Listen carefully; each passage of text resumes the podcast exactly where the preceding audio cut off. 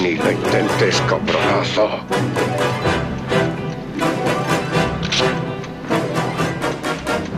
Eh, ¿Hablas conmigo? ¿Me lo dices a mí?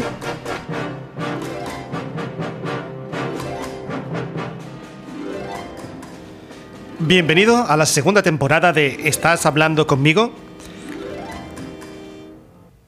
Hoy empezamos temporada nueva y este por tanto es el primer episodio de la nueva temporada. Y van a haber muchas cosas nuevas, entre otras vamos a tener colaboradores completamente nuevos y vamos a tener también otras secciones.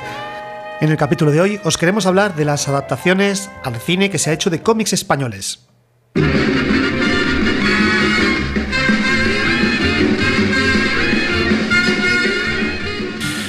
Muy bien, y para hoy que empezamos una nueva temporada, que es eh, nuestro, nuestra temporada número 2 y nuestro capítulo primero de la segunda temporada, tenemos colaboradores nuevos que os quiero presentar. Eh, Marcos Julián, muy buenos días. Hola, buenos días, o tardes, o noches. O noches, porque es un podcast y pueden escucharlo cuando les dé la gana. Muy bien.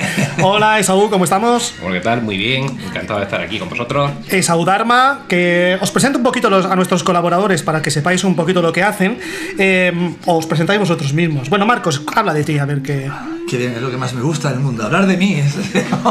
como, como profesional eh, de, las artes escénicas. Pues, Espera, es que es muy raro. Habla tú de mí y yo hablo de ti. Y así, así podemos decir cosas buenas sin que. Claro, sin que quede raro. Y de mí no habla nadie. Muy bien, venga, va, hablaros. Nada, no, no, yo por presentarme sí que. Eh, no, no, habla de Saúl. Hablo de Saúl. Claro. bueno, de Saúl eso, eso, es un clásico. Es, es, un hombre ya clásico en, el mundo de, del cine en España. Eh, tiene hasta, hasta hitos, eh, como haber montado una película eh, colaborativa y haber conseguido que esa película llegue muy lejos, incluso guste, y, levantar todas las envidias posibles. También hace efectos especiales. Esa, esa, película se llama The Pixel Theory y la podéis encontrar ahora mismo en Filming y en Amazon. A eso me refería con las en envidias. Amazon no, Amazon son malvados y nos la han quitado. Ah, han, quitado, la, han quitado, Muy bien, la podéis encontrar en Filming y ya está. Y ya está. y el DVD, pedí el DVD. Claro. Y... En Amazon. como, una gran venganza.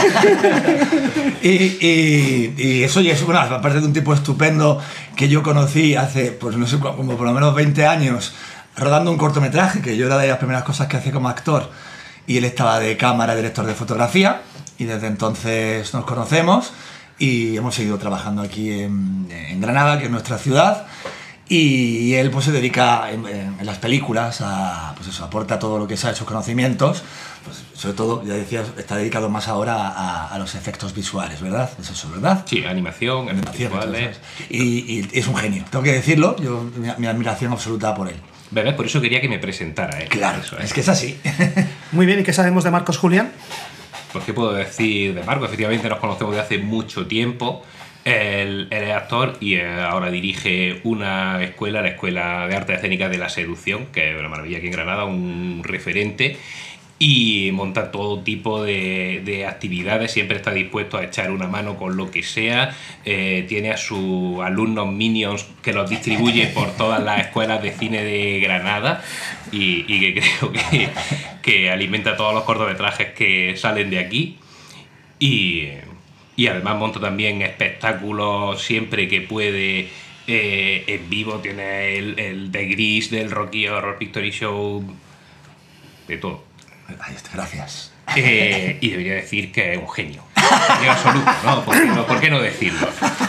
Bueno, y yo soy Rubén y ya llamaré a mi abuela para que diga cosas bonitas de mí en algún momento. En el capítulo de hoy os queríamos hablar de los cómics españoles que han sido adaptados al cine.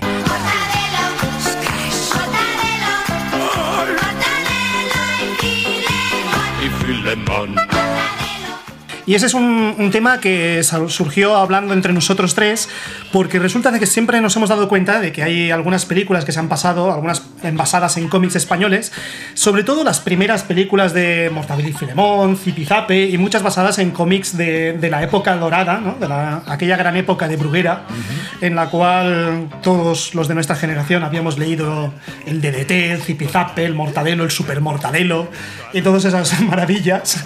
Y ahí es donde empieza, ¿no? Ahí es un poquito los primeros cómics que, que hemos visto que se han adaptado, que no eran ni cómics, en aquella época eran tebeos. Correcto. O sea, cómic, cómic fue más tarde, cuando apareció ya Vértice y Bruguera, algunos también había publicado, y después ya directamente Forum, que empezaron a adaptar los cómics de Marvel. Que ahí, ahí dio el cambio. O sea, me fue viniendo la época, ¿no? Fueron los 10, 11 años donde seguías leyendo Mortadelos y empezabas a leer Spider-Man y los Vengadores. Y claro, ahí ah, fue un pequeño cambio. Y en ese ámbito, en el, en el cómic español, hay mucho menos material. Sí que sí que es verdad que tenemos muchas novelas gráficas, pero tenemos cosas como, yo que sé, Roberto Alcázar y Pedrín, El Capitán Trueno, que se han ido adaptando algunas. ¿Roberto Alcázar y Pedrín se ha adaptado? Eh, ahora hablaremos de eso porque mm, que nosotros vamos no hay una adaptación directa, pero sí eh, comentó Marco, se acordó de que sí que había en una escena de una película una especie de ensoñación, imaginación de un niño donde sí hablaba con estos personajes. Sí. ¿Y cu- cuáles, cuáles más recordáis así que se hayan adaptado que no sean estrictamente de aquellos de, del TV o de personaje, de cómic, de... Pero tipo qué? O sea, tipo... ¿Por qué? Para, por ejemplo, para cómics más para adultos, ¿no? O novelas gráficas. Sí, tenemos, pues yo que sé, para los de Torpedo, se ha hecho algún intento de, de adaptación, por ejemplo, que se llama cine negro y cosas así. Eh, estamos hablando ahora mismo todavía de los principios, ¿no? Claro. De- tal. Claro, yo es que creo que eso de los principios, que- que- quería comentar lo que me parece, eh, se ve por nuestra generación, como tú decías, de- del cambio de lectura, ¿no? Es decir, las primeras películas que se hicieron no la hacía gente que quería o amaba esos tebeos, sino que era gente que por encargo hacía eso porque pensaba que iba a dar el pelotazo. Lo que ha pasado también ahora es que los niños que sí leían aquellos tebeos como nosotros, que han crecido y han amado realmente eso que pasaba, ahora han hecho esas adaptaciones que son mucho más eh, mucho más desde el dignas. cariño, claro. Claro, mucho más desde el cariño, no desde el sacar dinero, ¿no? Es decir, el zipizape, por ejemplo, que tenemos de, de 1981, que es un despropósito, pero que merece la pena que hablemos de él si queréis, porque yo lo recuerdo de niño como me alucinaba que aparecía hasta Hulk en el final de la película, en un momento de ya de, en el clímax final, Hulk, eh, un- que, que no era Hulk, era Bulk, por cierto, Claro. aparece y, y donde sale corriendo y tal. Y yo, claro, yo de niño, fue cuando mi, mi entrada a Marvel, de hecho, fíjate, fue a través de en esa película, que además cantaban porque querían emular a Parchís, pues la hace un tipo que hacía películas eróticas, que le, que encargan dirigir a niños. eh, de una edad ya bastante, bastante adulta, pero los doblan con voces de niños pequeños, con lo cual la película chirría por todos lados. Y esa gente que leía de verdad eso a esa edad de niño, por ejemplo, como puede ser, pues yo sé, eh, Oscar Santos, luego va y dirige la siguiente de, esta de, de Zipizape que ya merece la pena. Y ya se parece a los Goonies y se parece a Harry Potter, ¿no? Entonces. Sí, yo, Me quedo, me quedo con un titular, ¿vale? Mi entrada a Marvel fue zipizape, es un titular. Es que es verdad, es verdad. Porque fue la primera vez que yo dije, pero ese hombre de verde que se ha roto la ropa, ¿quién es? Y claro, para mí era Bulk, porque ya La digo que en verdad- la, en la película le llamaban Bulk. por La verdad es eso que de sí. Oye, lo que pasa es que en la, en la época esa, gente de. la aquella gente de Bruguera, que, que tanto nosotros mirábamos en los kioscos, que yo me acuerdo que en aquella época lo único que podías comprar en un kiosco era el Don Mickey, Ah, sí. el, el TVO y todas las variaciones de TVO, no todo lo que hacía Bruguera, el, el, pues eso, el Zipizape, el Super Mortadelo. Y esa gente realmente además tenía una conexión muy grande con el, con el cine. Ahora era gente, el, el mundo del cine y del cómic siempre han estado muy relacionados. Y, y la mayoría de guionistas de cómic pueden ser guionistas de cine y viceversa, ¿no? Entonces eran gente que tenía esas inquietudes. Yo me acuerdo Armando Matías Guiu, que era una de, lo- de las personas que trabajaban en Bruguera, que hacía una columna que se llamaba eh, Diálogo para Besugos. ¿Os acordáis de Diálogo para Besugos? sí, sí, sí, Era maravilloso. Y en Diálogo para Be- ese hombre, por ejemplo, después hizo cuatro o cinco películas, ¿no? O sea, había, siempre había una conexión en, en eso. como guionista, ¿no? Como guionista, sí. Como guionista. Claro. ¿Tú te atreverías a hacer un diálogo para Besugos en directo? Ah, claro que sí. Yo me ¿Sí? Yo me- he venido a jugar aquí. Ah, Hemos venido a jugar. Si vaca, vaca, si coche, coche. Y esto que acabo de decir demuestra la edad que tenemos. Muy bien. Pues mira, aquí tengo una transcripción. Esto no está ensayado, ¿eh? O sea, pero bueno, Marcos Julián es un profesional. Vale, véndeme guay antes de empezar y así que la cago. No, solo que las palabras son un poquito a veces complicadas que peor. Armando, pero bueno, Vale. te- tú haces el de arriba y yo el de abajo. Venga, vale. Venga, pues Ok. venga. Esto es un diálogo para besugos, que para el que no lo sepa era una columna que era absolutamente absurda, que escribía Armando Matías Guigo al principio de varios de los, de los TVOs estos de brujería. No recuerdo en cuál. O si salían todos o en cuál salía. Yo recuerdo en todos, porque me recuerdo que no eran mis secciones favoritas de esto de ir a buscarlo como lo primero para. Sí, sí, salían Y muchos. en los supermortadelos, estos Eso. recopilatorios, siempre te los encuentras Sí. Era, era absolutamente maravilloso porque era un momento de surrealismo y de, de tontería pura y dura que para empezar a leer era muy, grande. Y para los que no lo hayáis vivido y no hayáis todavía tenido la, la oportunidad los que seáis más jóvenes que nosotros, que es fácil ya, eh, de haber visto un cómic de Bruguera, pues os vamos a hacer un, un pequeño Sí, he de decir que te lo comentaba antes, incluso de empezar esto, que, que yo hay ejercicios que hago de teatro, uso esta técnica para que los alumnos se suelten, que es eh, hacer este tipo de diálogo de besugos improvisado, donde no puede tener ningún sentido la respuesta del otro que sí la intención que lleva. ¿Sabes? Es decir, yo te puedo decir, eh, ah, pues mi abuela compra limones verdes. Y tú dices, no puedes responder, me tienes que responder cualquier cosa absurda, pero con la intención de que me escuche diciendo, "Ah, entonces por eso llueven sapos cuando en, en el Sahara es primavera. Sí, pero a mí no me gustan Eso. las albóndigas. Exacto, eso es, ¿no? Así, ¿no? Entonces, Eso eh, ayuda mucho a despejar la mente, pero en este caso está escrito, o sea, que este hombre supongo que lo haría así, él con él mismo. Sí, se, sí, se sí, enredaría sí. en un monólogo que luego convertiría en diálogo. A saber, ¿no? porque es una persona que me hubiera gustado conocer, igual que... eh, ¿Sabes cómo conocí yo a Armando Matías Guiu de verdad? En el Mortadelo. O sea, Ibáñez a veces se, se autodibujaba a sí mismo y dibujaba Sí. la, la redacción de Bruguera de la época. Y eh, me hizo mucha ilusión cuando vi la película del Gran Vázquez ver aquella redacción que yo había visto solamente en cómics y que había idealizado, porque eran, coño, era lo que yo leía de pequeño y lo que me gustaba. Pero venga, vamos a ello, no te Pero- pero escaques. El Gran Vázquez, habrá que hablar de ella, ¿eh? Porque Hay que hablar de ella. película buena. Vale, vamos allá. Buenos días. Buenas tardes. Felices fiestas. Felices Pascuas. ¿Tienen ustedes turrones duros blandos? ¿Cómo quiere que tengamos turrones duros blandos, hombre de Dios? Bueno, no se ponga así. Me pongo como me da la gana. Pues sí que tiene una gana extraña. Mire, eh, como- mire, mire cómo me pongo yo. Pero usted es usted. Es que si yo fuera otro ya no estaría aquí. ¿Dónde estaría? Donde está el otro. ¿Y dónde está el otro? En su sitio, En mi sitio estoy yo, no otro. según cómo se mire. Aunque lo mire cabeza abajo, que es un modo de mirar al revés. Pues sin adoptar esa postura de antípoda, si se pone usted donde está el otro, donde está usted, estará el otro. ¿Y por qué tiene que estar el otro donde estoy yo si yo estoy donde está el otro? Puede quedarse en mi sitio vacío. Ah, puede. ¿Qué puede? No, digo que puede, puede. Puede usted mucho. Puedo lo mío. Oiga, ¿y turrones blandos duros tienen? Los turrones blandos que tengo son blandos. Si quiere turrones duros, tengo duros. Pues si tiene duros, póngame una docena. Pero que sean nuevos, que son para coleccionar. Colecciona usted turrones. Colecciono duros. Soy numismático. ¿Usted no? No, yo soy hipocondríaco. ¿Y eso qué es? Un numismático de la enfermedad. No, mi abuelo coleccionaba enfermedades.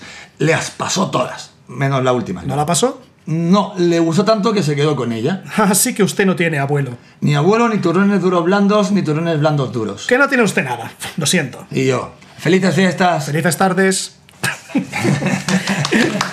Gracias. Ha aplaudido Isaú, que es, sí, está bien, está gracias. Soy el, el espectador. El espectador. Eran maravillosos, ¿eh? Sí, tenía el sí, tío. De hecho, este es muy, muy blanco, ¿no? Pero algunas veces incluso metía política. De hecho, aquellos TVOs que parecían para niños, de adultos se entienden mucho mejor. Sí, sí, es verdad, es verdad. Yo, yo eh, recuerdo eso de leerlo de niño porque me hacía mucha gracia lo absurdo de todo, pero en verdad el subtexto de lo que había no, no era capaz de comprenderlo. Si a lo mejor de niño no sabías, cuando hablaban de la numismática, dices, ¿qué está diciendo? Claro, parece una palabra graciosa, numismática, pero, Sí, sí. pero no, no, no sabía. Y aquellos insultos de Mortobelo y Filemón. Ah, ¿no? bueno, es usted sí. un lepiróptedo estrábico. Y decías, Yo- no he entendido nada. Pero Yo es recuerdo llegó una amiguita de Zipizape que decía, es usted un gaz... o sea, Se insultaba entre ellos y decía, gaznápiro, ma- mameluco. Y entonces te se va a tragar las palabras. Y cogía las palabras que estaban dibujadas y se las metía por la boca. Entonces se tragaba el gan- Y, esa- Eh. y esos dos eran mis insultos favoritos. Y ya evolucionando un poquito más a partir de la época de Bruguera, pues lo que comentaba ya con cómics más adultos, como podían ser eso, como un, un Capitán Trueno, del cual se hizo una película aquí en España, que se ve que fue un espectáculo. Sí. No sé si os enterasteis de alguna movida. Sí, Bueno, salieron muchas Mucho, sí. muchas historias a la luz. De hecho, esto, esto estuvo en prensa y todo porque fue muy llamativo todas las vueltas que dio la película hasta que se rodó, los cambios de directores, los cambios de productora, hubo acusaciones diversas de... Directores anónimos, ¿no? Me dijeron que habían directores que daban, daban dirigían con un pasamontañas para no salir en los making-ofs. Ah, hostia, eso no lo sabía. sí, yo sé que, que el primero mucho fue, fue Juan Amado Joyoa, ¿no? El primero que, que quizás en que se quiso encargar de aquello, que yo recuerde. Y, y fue el primer proyecto que él lanzó. Y me acuerdo porque, porque hablábamos cuando, cuando surgió esa idea. eh, yo hacía como quinielas del reparto perfecto, ¿no? Entonces yo tenía en mi cabeza, que lo estuve recordando otro día, Javier Bardem como Capitán Trueno, Ah, pensaba que ibas a decir yo como Capitán eh, Trueno. bueno, no, ojalá, vamos, pero me falta, creo que Saúl podría hacer más de Capitán Trueno que yo ahora. Eh, Santiago Segura como Goliath y Fernando Ramallo como Crispín. Esa era mi quiniela. Y yo veía la película soñada perfecta con, con ellos tres y con Bajo Ulloa dirigiendo. Lo que pasa es que luego Bajo Ulloa pues, tuvo sus problemas, como siempre tenía movidas con las productoras, y ya cuando se empezó a cambiar, y ya pues la película que se rodó después, pues vamos, fue un, un desastre, ¿no? Yo de hecho ni la he visto. No sé si alguien ha podido verla, porque son una de esas películas... Yo tampoco- película yo tampoco que la he visto. muy poquito en salas, yo desde luego no la he podido ver y no sé si ahora está en algún sitio, en alguna plataforma para verla. Yo la he buscado y me ha resultado imposible. Lo único que he encontrado es algún tráiler falso que hizo Miguel Mesa hace mucho tiempo. Ah, sí, hizo ah, muchos- dice Miguel Mesa, dice un trailer falso. pedazo de crack que hizo varios trailers. Sí. Y Ah, pues ese no me lo he acuerdo visto. de que, que aparte de adaptar varios cómics, de hecho hizo una adaptación de Batman, que Sí, solo no, el tráiler dices. lo de Batman es- es mucho. Bueno, Bueno, recomiendo hizo de aquí a la gente que nos esté escuchando que ponga busque. Miguel Mesa Miguel Mesa, y ponga Batman eh, fan, fan trailer. Fan trailer, sí, Y sí. va a alucinar. alucinar Si mucho. lo encuentra, porque este cuando, como era el del Arkham eh, Asylum, Sí. eh, cuando salió el videojuego, estuvieron haciendo la, Ah. la, la productora, no sé si era Warner o tal, una, un barrido Un y se lo tiraron. Ah. Le quedan por arriba, está por ejemplo el de Slane que hizo también. También. Maravilloso, Capitán, Capitán Harlock. Capitán Harlock. No, lo- no, el lo- tío además es que es Sí. bueno porque es que Ah, pone una imagen final de la nave yéndose, ah, es Sí, eh, entrando en el y, sol. Y, hay, hay- hay gente de aquí. Yo, en aquella época ya tenía, fue cuando lo conocí yo, que decía, Saúl, era al principio de la escuela y ya estaba colocando actores. aquella época los- en que ¿no? también- Hace 16 años ya estábamos colocando actores en los cortometrajes. Eh, Era una época en que también hacías de rebelde, ¿no? En, en Wars. también hice Star Wars, ¿verdad? Con Eh. Con Miguel Cogolludo también hice de, ¿verdad? Hicimos una adaptación chulísima, tres días encerrados en, en una nave industrial con un croma gigante. Y hicimos eh, Star Wars. Sí, esa se la paso siempre a mis alumnos. Y siempre, es una siempre. pasada, es una pasada. El, el- lo que fue hacer, porque además él tenía el corto hecho en animática, con lo cual era muy guay, porque me dirige diciendo, mira, esto es lo que va a pasar. Pero luego tú te subías a nada y tenías que imaginarte lo que, lo que me iba a quedar después, ¿no? Pero, pero fue un trabajo también muy chulo de, de otro genio, de Granada. Es que en Granada tenemos genios. Sí, sí. eh. Bueno, pues yo diría, nada, lo que habíamos estado hablando, nosotros, por, digo, por reconducir Sí, sí. un poco Sí, la porque cosa, nos estamos yendo ya que por nos sí. vamos, eh, que nosotros comentábamos eso, que es muy normal, o estamos muy acostumbrados ahora a ver adaptaciones del cómic que nos vienen de otros mercados, ¿no? En, en Estados Unidos se llevan adaptando cómics desde hace mucho tiempo, por supuesto conocemos todos los de eh, Marvel, pero también, pues de repente... se Bueno, adapta- adaptan los personajes, pero te la. Te la Claro, claro, es una adaptación, de hecho, bastante. A, a mí me gusta, me gusta que se haga eso, ¿no? Que se haga una reinterpretación y además, según la época, reinterpreta. Lo mismo que los cómics van evolucionando y que no tienen nada que ver los de hace. mm, Bueno, yo 70 ahí, yo ahí lo siento, pero ahora. el último Spider-Man me pone. ¿Sabes? Tengo todo, todo de Spider-Man, todo. Desde los primeros, incluso de Bruguera. nah, lo tengo todo. Así que ver un Spider-Man donde mm, la tía May es joven y está buena. mm, me pone muy nervioso. Donde está todo el rato llorando. Señor Starr, señor Starr, yo no quería. Me, me pone, me pone de una mala leche. Pero bueno. Bueno, lo que decíamos, que efectivamente eh, vienen adaptando cómics, hemos visto eh, también el de pues, 300, hemos visto eh, muchísimas cosas, o en el mercado japonés, que, que es una costumbre allí, simplemente en cuanto un, eh, un manga, un, un cómic llega a un nivel de éxito, enseguida se hace la adaptación eh, animada y pasa a serie y hay películas, eh, lo que haga falta, y de hecho recientemente incluso adaptaciones en imagen real se están haciendo de muchas películas, Takeshi Miike saca por lo menos una al año. Y también hay otras muy interesantes, como Death Note, 20th Century Boys. Eh, y sin embargo aquí estábamos diciendo, ¿y aquí qué pasa? Aquí no se hace, es que no tenemos cómics, no tenemos tal, o por lo menos si hay, no es tan conocido o no se... Yo- ¿no? Digamos que el público general no, no está tan al día de se está haciendo, no se está haciendo, están las productoras buscando, mirando qué cómic hay para, para adaptarlo. No sé, yo llevo 18 minutos intentando preguntaros si conocéis alguno y parece que vamos a necesitar a ver si Claro, eso es. yo- yo- yo algún experto igual, yo- o alguien que nos asesore yo porque no tenemos apuntes, ni idea. pero igual, claro, eh, lo más raro que traigo también es eso, el, el- lo que te he dicho de Zipizape. Oye, ¿y tú aún no conocías a un tío que tenía que estaba escribiendo un libro de cómics y adaptaciones españolas? Pues efectivamente, eh, yo coincido muchas veces en el Festival de Sitges con, con David Muñoz, que es un, un director español que tiene cortometrajes muy, muy chulos, que yo recomiendo a todo el mundo, como eh, Brutal Relax, tiene eh, Feast of Jesus, Jesús, Jesús, mi hijo Lázaro ha muerto. Lázaro no ha muerto, solo está dormido. Y voy a despertarlo. ¡Lázaro! ¡Levántate y anda! ¡Viva Jesús!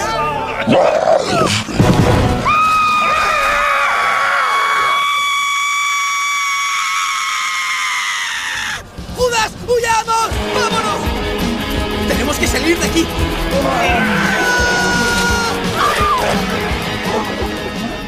Ah, Fist of Jesus, que sí. este hombre que tú conoces es el director de uno de mis cortos favoritos. Claro que sí, claro que sí. El de mi nombre es Koji. eh, el último que yo le he visto es eh, La última Navidad del Universo, una especie de epopeya a los Mad Max, muy salvaje, salvaje en la línea de, Sí, de, de Fist of Jesus, por ejemplo. O sea, me, me- me- me dices que tú, o sea, que yo podría hablar con uno de los directores de uno de los cortos que Pues yo si queréis- más he adorado y admirado. Yo puedo llamarle porque estaba haciendo un, un libro donde justo estaba intentando hacer eso, que es recopilar eh, todas las adaptaciones al audiovisual que se habían hecho de, de españoles. Venga, pues vamos a tener a alguien que, que sabe del tema. ¿y venga. ¿Puedo hablar con él? Vamos, vamos, Vamos a ver, si está. Voy a, voy a llamarlo y a ver si tenemos suerte. Venga. A ver. Esaú es útil, te lo he dicho antes. Sí, al final tenías razón.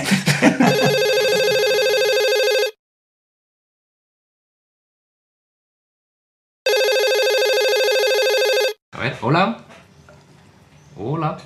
Hola. Ah, David. Hola, Esaú. Hola, ¿qué tal? Mira, Hola, que te llamabas aquí con unos amigos eh, grabando un podcast, es un experimento que estamos haciendo y, y nada, estábamos hablando de adaptaciones al, eh, al audiovisual, al cine, eh, de, de cómics españoles y recuerdo que tú me estuviste contando que estabas haciendo una investigación al respecto, ¿no? Para sacar un libro y he pensado que igual puedes eh, participar con nosotros en el programa. Sí, sí, claro, por mí, por mí encantado. Yo, eh, de hecho, os he estado escuchando, eh, no sé bien bien cómo, pero, algunas cosas que habíais comentado, pues, pues tengo... ah, Me, me- me molaría comentar. De, de Zipizape, de hecho, hay, hay, hay muchísimo que hablar de, de- de esa que comentabais. Qué bien, David. Pues mira, Esaú ya lo conoces, que es un genio. También eh, tenemos aquí a, a Marcos Julián, que es otro genio. Pero y, soy yo que, todo tu mayor fan. y yo que no me conoce absolutamente nadie por lo que veo. Venga. ¿Me íbamos a llamar a- al podcast? ¿No se va a llamar los tres genios o me lo he inventado yo? Además, los dos genios y Rubén. Acuérdate que siempre hablamos.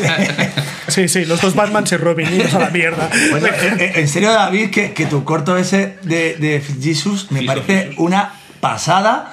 Y, y lo, he- vamos, yo lo he visto mil veces y se lo ponía a todo el mundo que venía a mi casa. Hostia, gra- gracias, gracias. La verdad es que ese fue, un currazo enorme, también codirigido con Adrián Cardona, que, que es un crack haciendo efectos especiales a partir de la nada, de, de- de- de muy poco presupuesto, de basura reciclada. Y la verdad es que nos, nos quedó muy, muy guay, es- pero, pero fue, fue un infierno. Imagino. Pero, pero había un rumor de que iba a hacerse película. Sí, bueno, nuestra idea siempre fue hacer peli, pero, pero claro, piensa que el corto lo hemos hecho con, con 1.600 euros de presupuesto. Pues te doy 2000 para que hagas la peli. pero, pero claro, es, eh, fue muy intenso hacer eso. Hacer, hacer un largo, ya necesitas hacerlo con productora.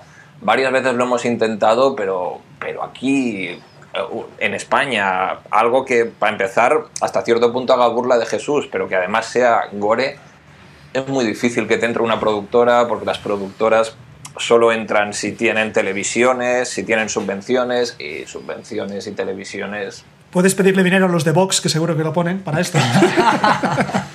No, me- me- me- lo- nunca se sabe, me lo podría Ya. llegar a creer. ¿eh? Oye, oye, si, si- si el Opus Dei puso dinero para la llamada, Hay- fíjate que hay, hay agente del Opus que, que a veces he conocido en algún festival o en algún salón de cómic o así, que les ha gustado el corto, pero que les ha encantado y... y, eh, luego hay otra gente que a veces he conocido gente del Opus súper ofendida y, y muy muy molesta con el corto, pero, pero hay gente que les ha encantado y que dicen, has hecho de Jesús un héroe. has hecho de Jesús un héroe. Eh, bueno, hay, hay para todo, ¿no?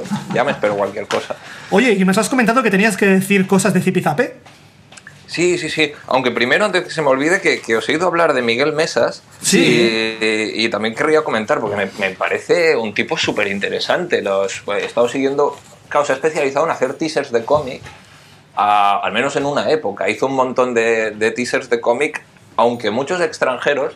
pero su, su propuesta del Capitán Trueno, no estoy seguro, pero creo que, que originalmente es incluso un, un teaser oficial, ¿no? De la propia productora. No sé si vosotros, vosotros le conocéis, sabéis más. Lo conocí fugazmente y sé que en algún momento se comentó que la productora se había puesto en contacto con él Sí, eso. y hubo algo por ahí. ¿Alguien sabe algo más? Sí, hombre, yo he, he hablado alguna vez con él y sé que cuando empezó a hacer el tema de los, de los teasers, eh, en realidad era una forma de, mm, digamos, de anunciarse a sí mismo y a sus productores de las cosas que eran capaces de hacer, ¿no? Yo, de, de hecho, cuando, cuando empezó a sacarlo, eh, a mí me animó muchísimo, porque digo, jolín, qué cosas están haciendo, qué calidad tienen, cómo me gustaría ver una película eh, dirigida por esta persona, ¿no? Y creo que entonces le encargaron el. Igual me lo estoy inventando, ¿eh? Pero entonces le encargaron el teaser del Capitán Trueno. Yo, yo creo que sí que es oficial, Y que, en plan que, que eh, Filmax se encargó esto. Y que incluso Ajá. estaba él como, porque ha comentado lo de Juan Bajo yo, pero yo el que conocía como primero, o yo pensaba que, que podía estar detrás, era Miguel Mesa, que era un- uno de los posibles directores para la, para la película. Lo que pasa es que entonces lo llamaron desde Hollywood. ¿Sí? Sí, Sí. Miguel Mesa recibió una llamada de Hollywood a través de los teasers, que es una cosa que hoy en día no pasa tanto porque YouTube está hiper col- vaya, colapsado y es más difícil que te descubran de esa manera. Pero le funcionó la técnica y recibió la llamada y sé que estuvo viviendo en Los Ángeles. Yo sé que tenía Ahí y, le puede- perdí la pista. tiene un poco de relación que con, con- justo con el tema que se supone que estamos tratando en el podcast de, de hoy. Eh, y es que estaba preparando un proyecto de largometraje eh, que estaba basado, no es un cómic exactamente, porque en realidad son ilustraciones, pero en las ilustraciones de Luis Rollo. Sí, sí, sí. ¿No? Tiene, de hecho, tiene varios proyectos adaptando Luis Rollo. Tiene desde videoclips a, a proyectos, creo que son dos proyectos de largometraje: el de Subversive Beauty y, y el Malefic Time. Y luego tiene un, un videoclip de Avalanche que también dirigió él. eh, con imágenes basadas en Luis Rollo. Sí, que, pero es- que esos se- dos proyectos. yo David, creo que, que- que eso se, se rodó en la escuela, en mi escuela, se rodó aquí, imagínate el, el videoclip que estás contando, eh, que yo aluciné viéndole trabajar, porque, eh, o sea, era él solo con su cámara, eh, me empapeló, o sea, me empapeló, en este caso puso todo verde para hacer los cromas, se trajo una chica, una actriz eh, de Madrid a la que maquilló perfectamente y tal. Y claro, cuando tú ves lo artesanal de todo y lo sencillito que coge la cámara y le movía medio metro, y luego ves que ese medio metro en postproducción es un edificio kilométrico y Ya la chica digo. está arriba con el pelo al aire y tal, al viento, no sé cuánto, y yo tengo grabado el making of de lo que hacía, dice, ahí hay un genio de verdad, porque era alucinante lo que consigue con tan poquito. Eh, estuvo un día entero grabando, solo, ¿sabes? Le dedicó un día y, y- y consiguió una maravilla. Y eh, en un, plato, en un plato que es, una, que es una sala de teatro, quiero decir, que es lo que tengo yo. O Sí. sea que ahí se demuestra la genialidad. Yo creo que presentaba, no sé si recuerdo, creo que era el de Subversive Beauty, que lo presentaba como quiero hacer 300 pero con tías. Y era, y era como, jolín, mucho mejor. ¿no? 300 tíos, pues 300 tías. No, él, él tenía su plan y, y no sé por qué no, no salió adelante. Yo la verdad es que hablé con él, pero, pero hace, hace ya tiempo, porque bueno, yo con este proyecto de libro llevo pues 20 años tomando notas, desde, desde el mortadelo de Filemón de Fesser y, y moverme por los festivales de cortos y ir viendo adaptaciones de cortos que ya dije, hostia, aquí hay un libro. o Y- sea, que no es pero- como que no, lo- no lo esperamos para este verano, el libro terminado. Entonces, Bueno, eh, eh, la pandemia, eh, la verdad es que estos últimos cuatro años ha sido cuando me he metido a saco y la pandemia ha ayudado mucho a tener mucho tiempo libre para él, pero aparte a, a poder hablar con muchos directores eh, que hasta entonces no, no hubieran estado accesibles, pero estaban encerrados en su casa y entonces era, era muy fácil contactar con ellos y a la vez muchas obras audiovisuales que, que habían desaparecido, incluso largometrajes, bastantes cortometrajes o, publicidad, pues gracias al confinamiento, directores o coleccionistas que tenían tiempo libre en su casa, pues me decían, hostia, la tengo en VHS, te la ripeo, lo tengo en tal disco duro y he podido he podido avanzar mucho. Pero lo que íbamos de, de Miguel Mesas, hablé Sí. con él en su momento y yo conocía este teaser de Capitán Trueno, pero no sabía que lo había dirigido él. Eh, con lo cual, por él no le pregunté, pero sí que le pregunté pues, por Malefic Time, Subversive Beauty, el videoclip de Avalanche.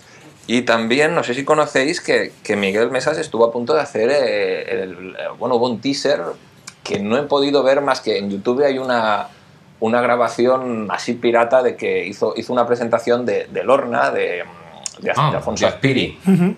y alguien se metió en la sala y lo grabó con el móvil y lo puso. Eso, como lo que comentáis de Batman, ha desaparecido. Ya no está en internet, a lo mejor en su momento lo, lo pusieron el oficial. Lo poco que he podido ver parece impresionante. De Lorna, además, hay, hay muchísimas adaptaciones a, a teaser. Siempre ha, ha habido varios proyectos de, de teaser de intentar hacer la peli, muchos muy amateurs. El de, el de Miguel Mesas es el, el que parece más impresionante y más fiel, y algunos cortometrajes también. Y, y estuve hablando con él pues sobre esto, pero, pero Miguel me comentó que, que, claro, como al final el proyecto pues no salió, pues se retiró y, y- y no se puede ver, que es algo, es algo muy común. Hay un montón de, de películas que no se han hecho, pero sí que se han fabri- fabricado un montón de props, efectos especiales, eh, se han rodado fragmentos, se han rodado teasers, o, o- o en el caso de series se han rodado pilotos, a veces de una calidad brutal. He podido ver algunos de ellos, muchos de ellos, de hecho, por algún tema me dicen, te lo enseño, pero, pero ni siquiera puedes decir que lo has visto. Vaya. Y, y es una, una lástima que, que no se estén viendo, porque, porque son maravillosos. Y, y el caso del de Miguel, lo poco que he podido ver es que, es que tiene una pinta impresionante. Yo creo que es de lo mejor que, que ha hecho así de basado en cómic español. Pero, pero la cosa quedó en nada. Levantar pelis así en España supongo que es muy... muy Tiene que difícil. serlo. Oye, pues voy a aprovechar ahora que dice que dice esto. Quizá, quizá no es el momento porque todavía no hemos hablado de muchas de las películas, pero, pero quiero por ejemplo ahora que comentan lo de Lorna, que digo, jolín, cómo me gustaría ver esta, eh, eh, esto adaptado. Eh, a ver qué me decís vosotros de cómics españoles que, que conozcáis y que os gustaría ver adaptados a largometraje, ya sea de, de animación o espérate, de imagen real. Solo, decir, solo una cosita antes eh, que he estado buscando en YouTube y sí está el, el Batman Arkham Asylum de, de Miguel Mesa, sigue allí, que lo ha subido una gente que se llama Batenciclopedia. Por lo tanto, si ponéis Miguel Mesa Batman, os aparece el primer vídeo. Ah, Repítenos sí, la eh, preguntita, eh. Isaú, para... Eh, para que me digáis, para que me digáis cada uno un par de películas que os gustaría ver adaptadas a cine, una que os gustaría ver adaptada a, por ejemplo, a animación, y otra que os gustaría ver adaptada a imagen real. Yo quiero imagen real, pero ya mismo el mercenario de Segreyes. Muy bien. Es muy que en los bien. 80 yo me crié con el póster del mercenario en la habitación, porque claro, lo de los cómics va evolucionando y cuando ya tienes 15 y 16 años, mm, las- lo que dibuja Segreyes ya te empieza a gustar, ¿no? Y, pero ahora hablando en serio, me parece que Segreyes es un genio y adaptarlo al cómic y adaptarlo al cómic en España es una cosa que sé que va a costar muchísimo, pero me gustaría, ¿no? por deseo. Ah, pero está bien. Yo, yo, las hermanas Hilda. Perdona. Eso, pero en plan, con dos actrices, ¿sabes? Súper buenas de estas aquí haciendo drama social. ¿Sabes? Eso casi, casi parece que una serie podría hacerse. O incluso una ¿verdad? serie, ¿sabes? Donde y miramos a dos y, y, y realmente profundizáramos en aquellas películas. Un tipo, cuéntame, pero con las hermanas Hilda. y tú dices en, en personas reales en o en personas reales, con dos actrices fascinantes. ¿Y tú, Esaú? Yo sé que tengo el deseo, porque es lo que comentábamos antes, ahora seguimos hablando de eso, que, que hay muchas adaptaciones de lo que nosotros llamamos como tebeo, ¿no? Nuestros personajes con narizotas, con tal. eh, pero luego hay muchos más tipos de cómic en, en España que se han tocado menos. Entonces yo sé que a mí me gustaría muchísimo ver en, en animación quizá eh, una adaptación de Black Sad. Oh. Me encantaría, ¿no? Eh, cine negro y, y personajes antropomórficos, animales, animales antropomórficos eh, protagonizándolo y me parece, me parece una maravilla de, de estética, me gustaría mucho ver a, a animado y me gustaría mucho ver en, en imagen real eso, otro tipo de cómics que tenemos, como de aventuras, no sé, como los de eh, Kenny Ruiz, el de Cazador de Rayos y cosas así. Dicen, ¿por qué no? ¿Por qué esa, esas historias, que es lo que digo, que, que en otros países rápidamente se cogería decir, aquí, hay, aquí tenemos una película, ¿no? ¿Por qué no se aquí? Me gustaría. A ver qué nos dice David de su. David- sí, David, dinos, de dinos sus el tuyo. Para empezar, de, de todo lo que habéis comentado, excepto los de Kenny Ruiz, que a lo mejor eh, son eh, más caros, ¿no? Tal vez de producir y, y les pasaría lo que, lo que le ha podido pasar a Lorna. Pero del resto, los otros tres que habéis comentado, ha habido sus intentos y a veces han llegado bastante lejos. ¿no? ¿Qué me dices? No, se han llegado a hacer. De, de Black Sat, más bien lo que hay, bueno, el, el videojuego, no sé si habéis visto las animaciones que han hecho dentro del, del reciente videojuego, en animaciones en 3D que son, son impresionantes. La verdad es que está muy, muy chulo y dices, hostia, que, es que pueden hacer una peli así. Eh, a mí los que me gustaría ver, eh, bueno, aparte de, no sé si conocéis Contrapaso, que es el, el que ha salido recientemente de Teresa Valero, que, que es que yo, yo creo, ha salido hace dos meses, pero yo creo que alguien ya tiene que estar comprando los derechos de esto y estudiando hacerla porque El, yo- Vamos, el por último el- por corto el- que he hecho se llama Contrapaso. ¿Ah, sí? En la, en la escuela, sí, cuando estaba en la escuela de filosofía. Pues, pues- pues mira, registrarlo, si lo tienes registrado, pide luego Sí. cuando se haga la peli. Yo creo que, que esta peli eh, va a salir segurísimo y, y- y va a ser un éxito. La verdad es que el, el cómic lo pide. A mí que me gustaría ver, por eso, eh, si como decía Esaú, uno en animación y uno en, eh, con actores, ah, yo creo que, y no entiendo por qué no se ha hecho, especialmente cuando ha habido el boom brujera, a Pac-Man. Yo, yo- yo pienso, Ah. si Super López ha sido, ha sido un éxito, a Pac-Man podría funcionar perfectamente. Además, Pac-Man hace, que hace Bruguera, ¿no? Con Mortadelo y Filemón te, te- te está parodiando desde Sherlock Holmes a, a- a James Bond. Con Super López te está parodiando Superman. Un, pilla un montón de referentes y aquí te pillaba Batman. Y es una película que podría funcionar no solo aquí, sino en el extranjero, porque el, tema de superhéroes, todo el mundo conoce estos canons y, y yo no entiendo por qué no, no se está haciendo. Yo creo que Pac-Man es divertidísimo y, y funcionaría muchísimo. En animación me encantaría verlo. Y luego eh, en película, si es un cómic underground, no sé si conocéis eh, Nosotros llegamos primero de, de Furillo. Yo no. Yo tampoco. Cuéntanos. Es una trama muy loca que, que Franco ve la carrera espacial que está habiendo entre, entre Rusia y, y Estados Unidos por llegar a la Luna. Y entonces Franco dice, los españoles tenemos que ser los primeros que lleguemos a la Luna. Y, y entonces pues se, se hace una misión eh, muy demencial y muy... muy ah, pues se crea un equipo de españoles para, para ir a la Luna, pero, pero hay algún error y, en vez de ir a la Luna acaban viajando al futuro, ¿no? al, espacio, pero en plan harán muchísimos siglos al futuro donde ya ni, ni existe España, la, la- gente vive por todo el espacio y, y- y estos, pues, estos, estos soldados de Franco pues tienen una vida de puta madre, pero, pero uno de ellos está obsesionado con, va teniendo sueños con lo que le dice Franco de, de los españoles tenemos que ser los primeros que lleguemos a la luna y, y- y su obsesión es viajar al pasado pero antes que los americanos y, y clavar la bandera de España en la luna ¿no? y, la verdad es que es un cómic brutal no sé si, si, Y, si se podría ese hacer pero a mí, es a que mí te gustaría, ese te gustaría a ti verlo adaptado, ¿verdad? Sí, Ah, sí, a mí me encantaría o verlo adaptado o, o hacerlo. Aunque si fuera uno, uno que pudiera hacer yo, claro, ya, ya existe, pero, pero máquina baja a mí es. ¡Máquina baja! Yo, yo tenía también por ahí apuntado máquina baja, sí. Pero eso quería, quería eh, y si queréis, si queréis hablamos de máquina baja ahora también, eh, pero eh, una cosa que has dicho que creo que, que, que es destacable, que es eso de la parodia. Es decir, ¿por qué en España eh, funcionan menos las adaptaciones? ¿no? Es como cuánto costó meter a policías y que no nos riéramos de ellos en las películas. ¿no? Es decir, eh, en Estados Unidos tienen muy asumido esa parte de acción, ¿no? Claro, cuando un extraterrestre baja a alguna parte siempre es Estados Unidos. ¿no? Claro, entonces nosotros siempre hacemos hecho la, la- la parodia, ¿no? Es decir, eh, nosotros siempre estamos jugando, de hecho, nuestro héroe, digamos, nacional, principal es, es una parodia de la, de- de la literatura que Don Quijote. Es decir, no tenemos, digamos, tantos héroes con identidad, salvo el Capitán Trueno, Capitán Trueno, sí. que es, tenemos muy poquitos que se han tomado a sí mismos en serio, ¿no? Entonces, es muy difícil eh, eh, salirnos de la parodia. Es decir, tenemos Super López porque parodia a Superman, Batman porque parodia a Batman. Eh, y Filemón a los espías. Claro, es decir, siempre eh, en España ha habido una sensación de- de inferioridad en la que lo que nos atrevemos es a reírnos del otro. Es decir, incluso pasa con, la- con las galas, ¿no? Es decir, ves la gala de los Oscars y se lo toman muy en serio y siempre los Goya como el que les da miedo dar un paso más y al final acaban haciendo un churro.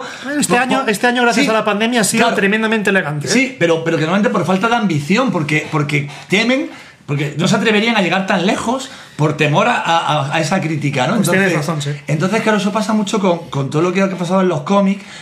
Gracias a Dios va cambiando, ¿no? Por ejemplo, eh, Paco Roca, ¿no? Con, con arrugas, por ejemplo, que es una película muy sorprendente. Luego con la siguiente que hicieron de él, la del, no recuerdo, el pijama, el, el hombre en pijama, algo así. Para, eh, memoria de un hombre en pijama. ¿no? Memoria de un hombre en pijama, que, que es un, poco un desastre. Pero ahora está Amenábar haciendo una serie para Movistar Plus que se llama El Tesoro del Cisne Negro, que es una de aventuras de, Sí. del barco. Quiero decir, ahí creo que vamos a dar un paso muy Sí. también importante, hasta incluso en series, porque hasta El Vecino, que, que se estrena se ha estrenado la, la temporada nueva, Sí, ahora eh, Netflix. sigue siendo una parodia. Es decir, ¿no? Claro. yo, yo, yo he visto la primera temporada y es como, ¿por qué no os atrevéis a.? Está bien que me, que me, me- me río, me gusta, pero ya que habéis hecho una serie de un superhéroe, que veamos al superhéroe, porque todo el rato es rozando lo que él podría hacer. Yo creo eso, sí, Tú ah, mismo. eso, no, que eso que dices es interesante, ¿no? El tema de, de cómo aquí se toca mucho la, el- eh, la parodia, ¿no? Y que, y que te veo, eh, siempre estamos hablando de humor y, y- y ese tipo de, de historias. Y efectivamente, ahora a mí me llama la atención o me, o me hace ilusión que se hagan adap- adaptaciones distintas de ese tipo de cómics diferentes, ¿no? Tipo, tipo el de Arrugas o tipo el de eh, Buñuel, el laberinto de las torturas. Por ejemplo, muy bueno. Y sin embargo, me llama la atención de esas dos eh, que se hagan en animación, que me parece estupendo, pero son justo eh, historias que podrían adaptarse perfectamente eh, a imagen real, ¿no? ¿Por qué, por qué, la idea es sacarla... ¿Por qué la idea de repente es sacarla en animación? ¿No? No sé vosotros qué, de eso que, que pensáis, porque Eh, Porque es un cambio de paradigma. Pasar del cómic a, a la animación es un paso intermedio entre pasar al cómic a la carne Y real. aparte es más barato, supongo. no te creas, no te creas. aprovechan... Sí, eh, animación suele ser siempre un poquito más caro. Sí, ¿tú crees? la- la- la- Supongo el- que depende también, si, si estás haciendo arrugas en animación o, o Buñuel, entiendo que sí que pueda llegar a ser eh, más barato Claro, sí, hacerlo me- con me- me actores. refería- Pero si, si de repente quisieras hacer, yo qué sé, Dragon Ball o, Claro, o no, algo claro. del espacio, pues claro, la animación sí Eh, que puede llegar a ser más Exacto, barato. ¿no? exacto. La animación siempre eh, puede usarla para decir, es que me quiero, quiero hacer aquí un despliegue de efectos especiales que en imagen real me costaría mucho, pues lo hago en animación y eso que me ahorro. Pero estas historias que son más de personas, actores, mm, eh, escenarios que no son ninguna locura, eh, no, s- no sé por qué no se toman lo suficientemente en serio, igual que si existen adaptaciones de libros, aquí en España sí, se- sí que se adaptan bastante el libro. Eh, ¿Por qué no alguien dice, oye, me gusta esta historia del cómic lo suficiente para llegar y llevármela? Por eso eso que has dicho ahora de que Al- Almodóvar eh, iba a hacer una adaptación. A- Amenábar.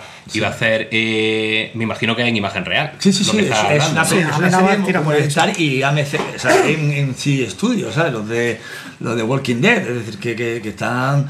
súper potente. me parece que son eh, buenas noticias, porque hay una cosa que, que también podemos comentarla, eh, de cuando va a adaptar un cómic, eh, obviar, o gente que obvia eh, lo que es la historia, o sea, no la obvia porque, porque aparece en la adaptación, pero lo primero que se fija es en la cualidad de que viene de un cómic. Y entonces, como en el Zipizape que decíamos, que vamos a recrear perfectamente los peinados, vestuario y no sé qué del cómic, con lo cual tú ves directamente que está sacado de un cómic. Entonces, en cuanto a ese tipo de adaptaciones, eh, no sé qué pensáis que es más interesante, el, el hacerlas y que se note que vienen, que venimos de un cómic, como se máscara. hace...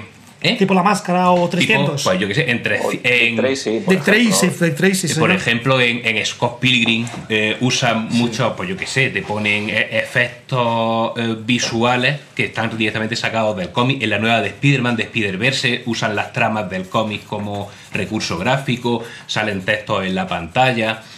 Eh, y, y- estos son algunos de los que comento que, que lo hacen elegante, o en, Sin City, ¿no? que calcan los planos del cómic y usa una estética muy marcada que está sacada directamente del cómic. Eh, y luego adaptaciones que dicen, no, no, aquí simplemente como cogió la historia y eh, pues yo sé, coges eso, lo decíamos de Kikas y, y- te olvidas de, de que viene de un cómic. Y aquí en España, por ejemplo, eh, también se hace a veces coger mucho, oye, que se note que es un cómic, ¿no? Como la adaptación de Super López en animación que hay, un cortometraje de, de Enrique Gato, el director de, de Tadeo Jones, donde directamente eh, el personaje habla sacando bocadillos flotantes Ah, en, No lo he visto eso. en el tal. O, Otra adaptación que había de serie, por ejemplo, la del, la del botón sacarino, no sé. Sí, pero que serie, que la, la serie no llegó a funcionar. Sí, la- nada. no, no funcionó muy bien, pero que usaba estos recursos gráficos de, oye, te voy a meter onomatopeya, te voy a meter efectos eh, directamente sacados del cómic. Bueno, ¿os acordáis Eso- del primer Batman? ¿no? ¿Eh? El primer Ah, Batman. el de los Na, 60, na, na, ¿no? na, na, na, que siempre sacaban el pau, ping, pong. Exacto, entonces eso... Incluso la planificación de, de esa serie de Batman vivía mucho de, de tipos de plano de cómic que luego el cine ha, ha aprendido mucho de esa Mm. serie. Esa serie innovó un montón. Muchísimo. De hecho, el cómic y el cine han estado siempre unidos. Fijaros a principios de los 2000, la revolución que planteó en la manera de grabar Matrix, que cogía muchas cosas de un tipo de cómic que aquí no se conocía, o que al menos el público estándar no conocía, y la gente alucinó mucho con Matrix. Y de hecho, no es que se inventaran los hermanos o hermanas Wachowski nada nuevo, sino que realmente adaptaron algo que ya, que ya conocían los frikis, ¿no? De hecho, si habéis visto los storyboards de Matrix, eh, son, son un cómic prácticamente. Eh, hicieron, dibujaron Claro. un cómic, buscaron. De hecho, vendieron eso. De. Los de Warner dicen que ni tan solo leyeron el guion. más que cómic, diríamos manga, porque Sí. Matrix de, de- Es de manga. manga y del anime pillaba un montón. Muchísimas cosas. Oye, y a lo que pasa es que yo he estado mirando, yo reconozco realmente eh, pocas novelas gráficas españolas eh, que no estén ambientadas en la época de la Segunda Guerra Civil. Y creo que a lo mejor eso puede ser un problema, ¿no? Que hay muchísimas, hay muchísimas, pero nos hemos ido tirando por ahí, quizá el mundo del cine ya está colapsado de ideas respecto a la Segunda Guerra, ah, digo, a, a la, a la Guerra Civil Española, ¿no? Y entonces, eh, claro, ¿qué es lo que se puede adaptar ahora? ¿Qué cómics nos están quedando, novelas gráficas, tebeos españoles que se tengan que, que vender? Porque es raro que las productoras nos estén lanzando con la falta de ideas Bueno, y la necesidad. yo creo que, que está habiendo un boom, ¿eh? incluso en España se, se están anunciando como ahora la, la serie del cómic García que, que hacía Eugenio Mira o, o lo que hablamos del vecino o esta de- del cisne negro, que, que yo si fuera el productor eh, tomaría esta, esta idea o este lapsus de, de Saúl porque me, me ha parecido maravilloso ¿no? el, el cisne negro pero hecho por, por, por Almodóvar. Yo creo que se- Por- sería brutal eso. A ver, a ver, a ver. Inmediatamente y a, y a ver qué Ah, nos, qué nos cuenta Almodóvar en, en esa película. Pero últimamente está, está empezando a haber un boom y, y, mm, y como comentaba Marcos, ya de cosas más serias. Aunque eh, yo, yo la parodia, hostia, a, a mí me ha encantado y, y no lo veo como, como algo malo que tengamos aquí en España. El, para mí el Quijote, de hecho, es, es un nivel mucho más alto que lo que parodia. Y, y aún así se, se toma muy en serio. Aunque esta reflexión, bueno, habéis visto Orígenes Secretos, eh, Sí, la, la sí. peli de David Galán, ya, ya hace esta reflexión, ¿no? Al final. Sí, señor. porque, no, eh, ya se hace esta reflexión en la peli de que, de que aquí en España siempre estamos con, con, con las parodias de cómic. Y es cierto, pero, pero no. Aquí también hemos tenido pues, a, a Diego Valor, a, a- a Capitán Trueno, pero a lo mejor todo lo que se ha tomado más en serio y ha sido famoso, porque sigue habiendo muchos cómics serios, pero no tienen la repercusión que tienen las, parodias, pues a lo mejor se, nos ha quedado en, la parte carca, en la parte más anticuada del cómic, y, y esto, esto serio no ha sabido irse regenerando con un público masivo, como sí que a lo mejor la, la comedia ha podido hacerlo.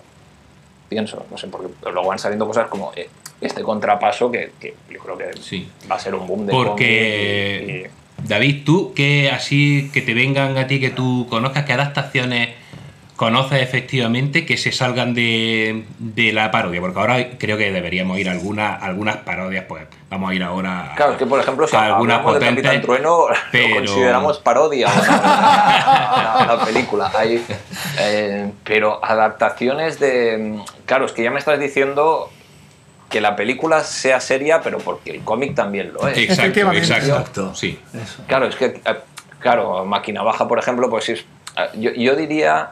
ah, así a priori. Bueno, no, mira, es que ahora te iba a decir Juez Dredd, pero porque Juez Dredd. eh, consideramos que, que Claro, eh. Es, es coautor y, y, bueno, de hecho el propio guionista lo dice, ¿no? Se- le debe muchísimo al dibujante, Zaragozano, pero es que también es una parodia, aunque es totalmente en serio, pero, pero es una parodia total tanto de los superhéroes como, como de... Así que no me vale esta. Va. Ah, es difícil, ¿eh? Porque ahora pienso, Claro, sí, yo estaba pensando en Goomer también, pero. Pero, No, no, no, todo- pero todo- Goomer, aunque. eh, o sea, es comedia y, y no sé. O sea, no, no Claro, yo nada. lo, lo leía, no me acuerdo dónde era, si en, en el Gente Menuda, en alguna de las Sí. que sacaba el, el país semanal que tenía unos suplementos de cómic, creo que, creo que lo leí ahí. A ver, aquí, aquí en España. Y sacaron la película que, por cierto, se llevó el Goya Sí. de, de animación. Lo que pasa es que yo creo que es de, de estas, lo que tú comentabas, que no notas no notas el cariño de verdad o la Claro. voluntad de hacer una adaptación, de vamos a estudiar el material y vamos a sacar tal, sino más bien Ah, de colección de gags, de, de no llevar lo que es la técnica un poquito más allá, sino quedarse en lo Sí, justo. de hecho, Bueno, coger a Cruz y Raya, hecho- no, coger a Cruz y Raya, perdona un momento, que coger a, a Cruz y Raya de dobladores, es decir, es cuando se cogían, igual que antiguamente cogían a la cantante de copla y Sí. le hacían una película, era ese momento en el que cogemos a los cómicos de moda y le metemos en cualquier película para ver si funciona. Hombre, a mí me encanta, eh, de todas formas, José Mota Claro, haciendo. sí, pero no, el rec haciendo eh, está muy bien, pero que en- Boomer Sí. eh, eh, se, se vendió más, que era la primera película que Cruz y Raya eh, participaba, Sí. que, que la propia película en sí misma. Eso Ya. me refiero con lo de la Sí, parodia. sí, ¿no? eso, Perdona, David, que te corté. ¿Qué, qué ibas a Ah, decir? bueno, eh, yendo, a- yendo un momento rápido así a lo de Goomer, eh, es que Goomer se fue trabajando tanto, no sé si recordáis ya, creo que, que a finales de los 80 o en el 91 o así, cuando, cuando estaba siendo Goomer un éxito en el pequeño país, ya se habló de la serie de Goomer, eh, la producía Canal Plus y hasta se hizo un piloto.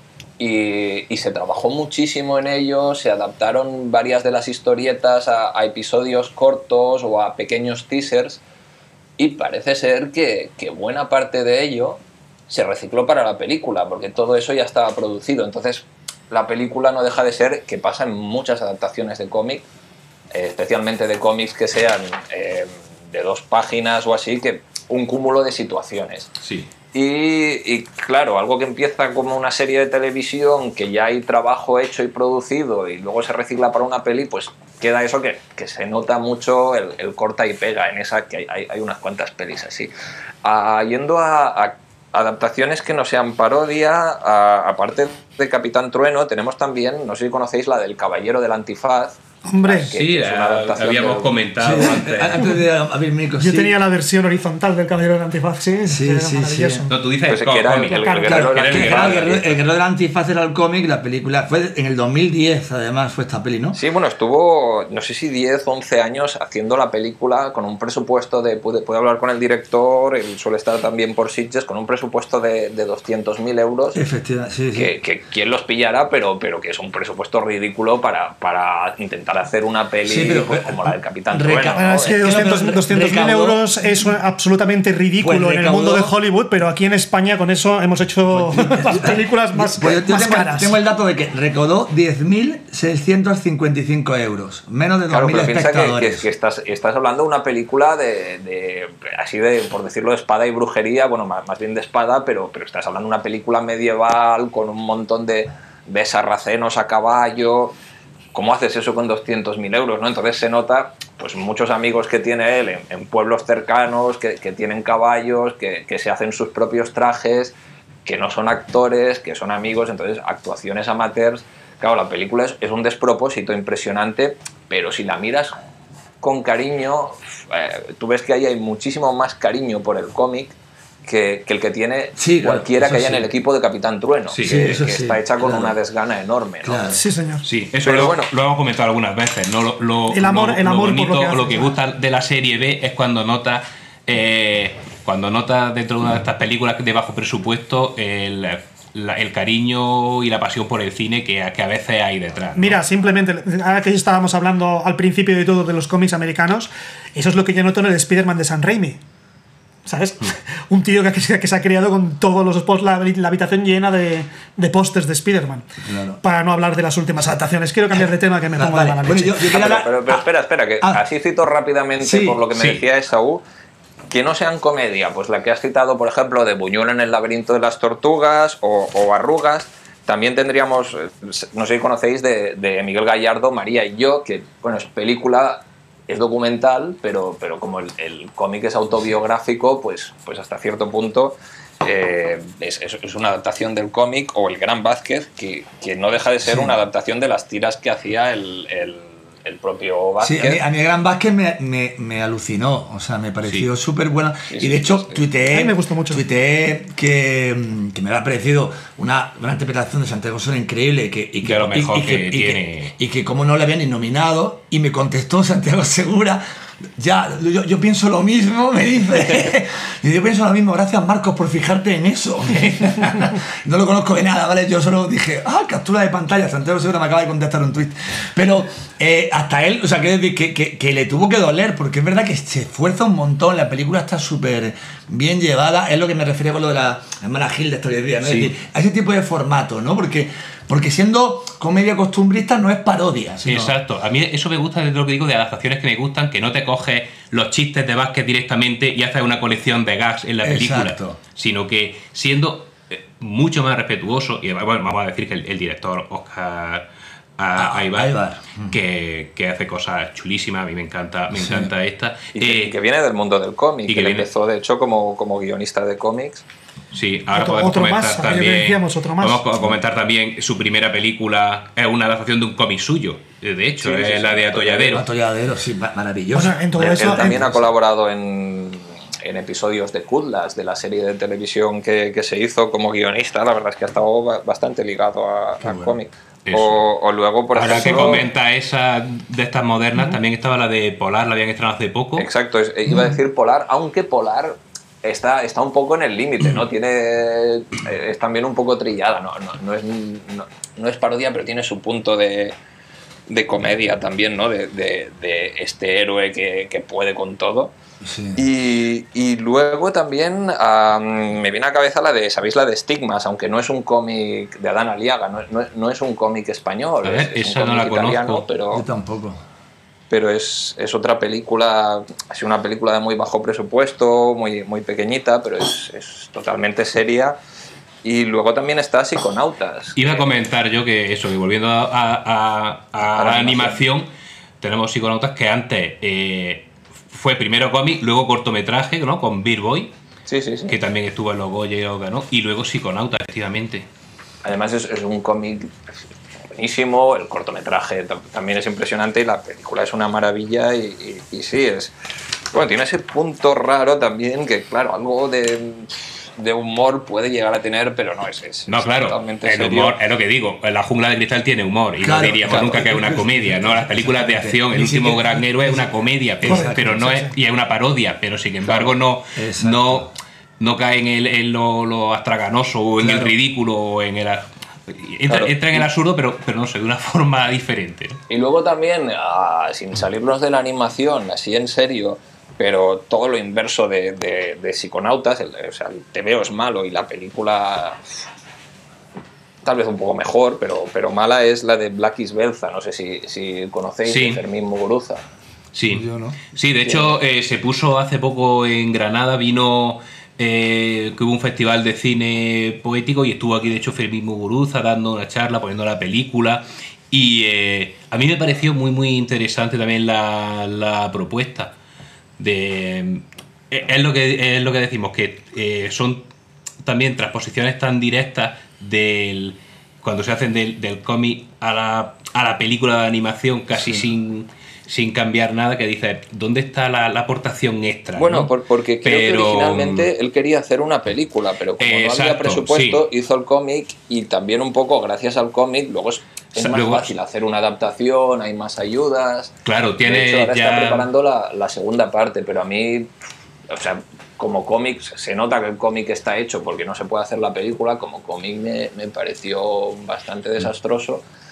Y la película tiene alguna escena salvable, eh, pero realmente lo bueno de la película es en lo que él es bueno, es- él como músico es, es buenísimo y la, la banda sonora es impresionante y el tema que él crea para la película pues es muy muy bueno, pero es lo que se le da bien la, la parte de la música. Yo debo decir que a mí me, me gustó, ¿eh? yo la vi y son de estas cosas que, que, que a mí me, me alegra que salgan, ¿no? Eh, luego, además, incluso gusten más o, más o menos, son cosas que dicen, me, me gusta que exista porque dan pie a, a que se hagan a que se hagan otras cosas. Y eso que Sí, eso comentaba eh, me, me- me gusta, ¿no? Lo de eso, muchas veces cuando uno tiene su eh, idea de proyecto cinematográfico y como no sale, lo hace antes en otro, en otro formato, que de hecho con animación es muy útil porque, claro, es que lo que hace es avanzar muchos temas de diseño, paletas de color, tal, pues ya tienes todo ese trabajo hecho y cuando llega a la película efectivamente eh, es más sencillo. Eh, Los y orígenes secretos de la que Y, hace un momento sí. hablábamos es un poco ese concepto, ¿no? Quería hacer Exactamente. un largometraje, no podía y, y escribió la novela y gracias a la novela pudo hacer el largometraje que quería. Claro, me que parece maravilloso, sí. Le, le- le llamaba mucho la atención a, a David Galán el tema de.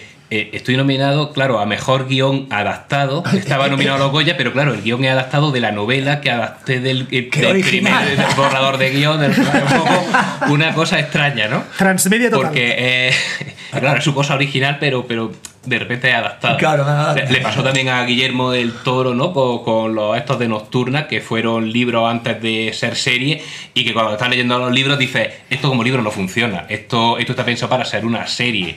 Eh, yo, yo leyéndomelo eh, lo dije, digo, este hombre no ha podido sacar su serie y ha hecho, y ha hecho los libros. Y efectivamente luego al tiempo la sacó la serie. serie. Claro. Yo, yo quería. Habla, habla- Otra, dime sí, otra. Es que te iba- antes de que se nos pase, Sí, sí, una, sí. una última sí que, que me gustaría comentar, aunque es cómic americano, pero es de, que es de Joe Kelly, pero el, el dibujante es Ken Nimura, que es, que es español, Mm, es la de sí. Soy una mata gigantes, Sí. que, que también es, es un cómic serio y, y una peli seria ¿no? de una niña que, que no puede, bueno, está intentando lidiar con... con desde con, con- en el colegio como que es una muy una niña muy outsider como, como sobre todo con el cáncer de su madre que, que le está afectando mucho y entonces pues ella se inventa su propio mundo su propio mundo cómo decirlo pa- para escapar un, un- bueno, Sí, una- pe- una pero, especie de pero mundo es, fantástico ¿no? es lo que comenta, ¿no? Que al final, ¿qué queda de, de- de, digamos, de, de Ken eh, Nimura? ¿Qué, qué queda en la película? Porque al final, como esta sí aún la pasan a imagen real, Claro, en realidad claro. la parte, digamos, de, de español pasa un poco como, como lo que decíamos de Dredd, ¿no? Que, que, Sí, que queda pero un poco más diluido. Hombre, que, que,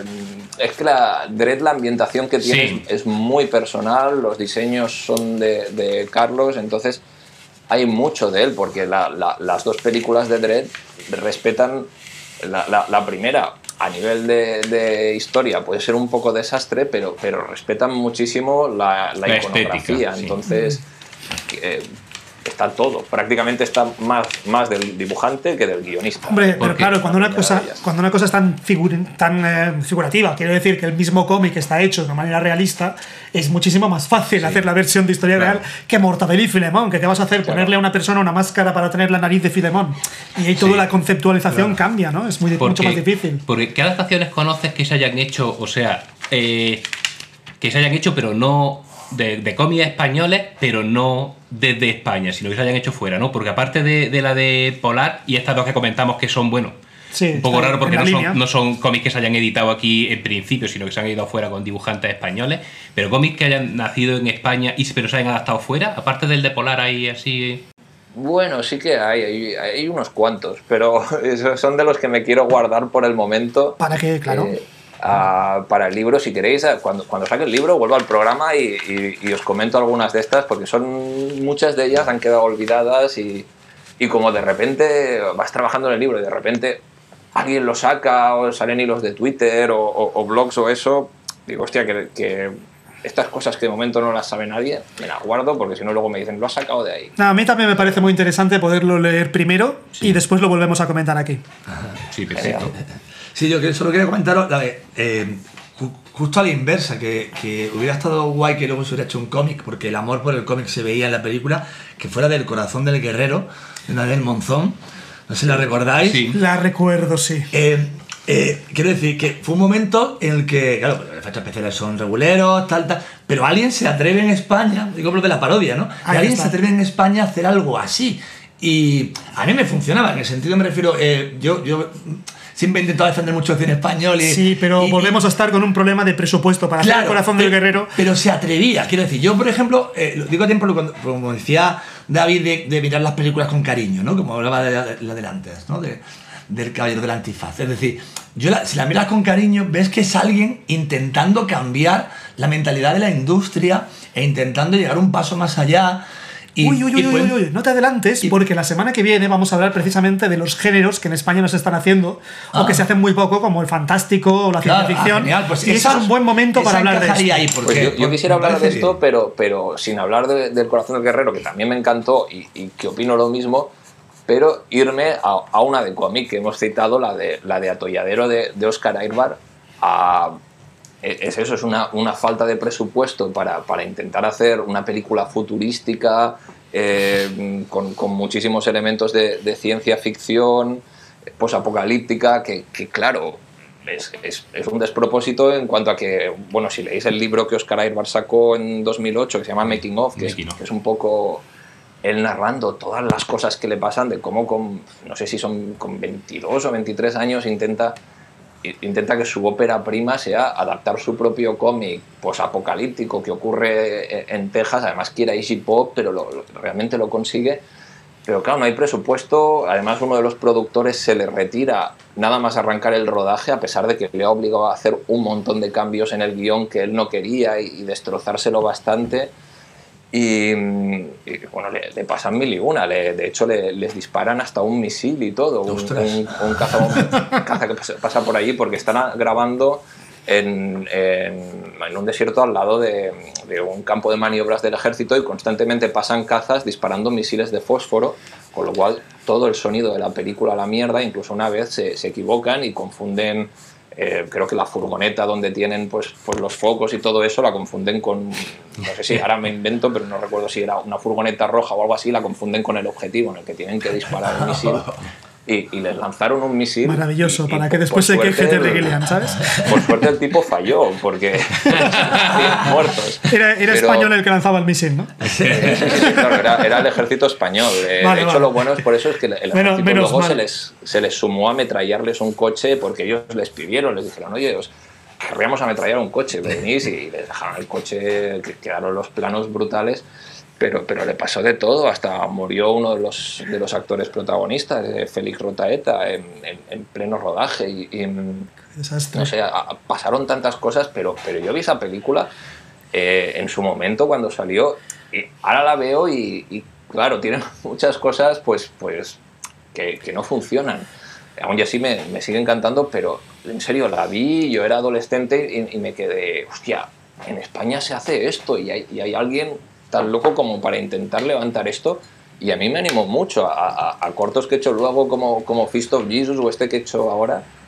Atolladero para mí fue algo como, hostia, se puede. Y, y se nota que, que lo han hecho como han podido. Y, y estas cosas animan mucho, la verdad, si, si te quieres dedicar a ello. Muy bien, David, pues nos hemos estamos que llevamos ya una hora y pico y nos estamos pasando un poquito de tiempo, Otra.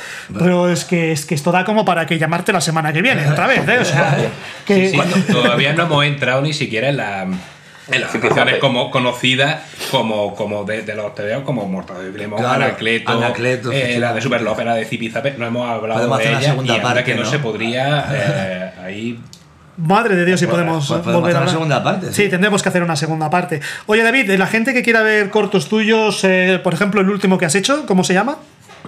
Eh, pues el último se llama. Ah, bueno, lo último, último es una animación, hay una, un anuncio de máquina baja, que no ha podido ver la luz porque lo íbamos a, a sacar cuando estalló la pandemia y, y supongo que, que cuando todo esto pase se, se hará. Es, es para promocionar una zombie wall que se hace en el barrio, en el barrio chino. Y entonces hemos hecho un pequeño spot de, de máquina baja ah, con zombies. En el barrio Y- chino, de- ¿estás hablando de Barcelona? Sí, sí, del barrio chino de Barcelona. Porque claro. nosotros estamos en Granada, pero tú estás en Barcelona, que, es que si no la gente no se nos pierde. Exacto, exacto. Y, y de hecho, el, el dibujante que, que actualmente en el jueves ha hecho alguna página de máquina baja nos, nos hizo el cartel. Y, pero lo último es un corto que se llama La última Navidad del Universo y claro, también nos, nos pilló, empezamos a distribuirlo en febrero de 2020. Entonces prácticamente no ha podido estar en festivales porque todo se ha ido cancelando, así que, que no, sé, no, sé qué, no sé qué haremos con ello, esperamos que esto pase pronto y los festivales de cortometrajes empiecen a, existir de forma presencial más. Y si no, pues en algún momento lo, lo acabaremos colgando en internet. También el anterior, que, que hay una primera versión, pero luego grabé un- una segunda parte, y también estoy distribuyendo. Es, mi nombre es Koji, que de hecho es una, una adaptación un poco bizarra de, de Mazinger Z. Yo he hecho varios cortos adaptando cómics y este sería mezclar Mazinger Z y Marcelino Panivino, para que os hagáis una idea. Impresionante. Ah, Mazinger Z era otro de mis cosas preferidas de cuando era niño. Sí. Aquel Mazinger Z tomando mi, mi tableta de chocolate con pan. Es que Oye. los de los 70 somos muy. Pues ahora que has comentado lo de justo lo del jueves, es verdad que otro, otra de las adaptaciones audiovisuales que se han hecho es de muchas de las tiras del, del jueves. El mismo jueves en su página eh, hacía sí, sí. adaptaciones de pues tener pues, de historia de la puta mili, de Ortega y Pacheco, de Pero la historia de Dios. Casi se ha perdido. ¿eh? Encuentras algunas que ha subido gente de manera pirata por, por internet, pero yo no sé qué ha pasado con eso. Es muy fácil, momento- te lo, te lo digo. Lo que ha pasado es que cayó Flash, ha caído en desgracia y no está ya en los navegadores y las animaciones estaban en Flash, entonces ya no se pueden ver. Yo Sí, creo pero, que. pero si os acordáis, eh, yo, yo que las iba siguiendo, eh, a lo mejor estas animaciones empezaron, muchas de ellas, en el, en el 2000, 2001, 2004, pero siguieron en el 2010 y muchas de ellas las reciclaron a vídeos de YouTube. Pero en 2008, 2009, 2010 Ujú. las resubí al propio jueves.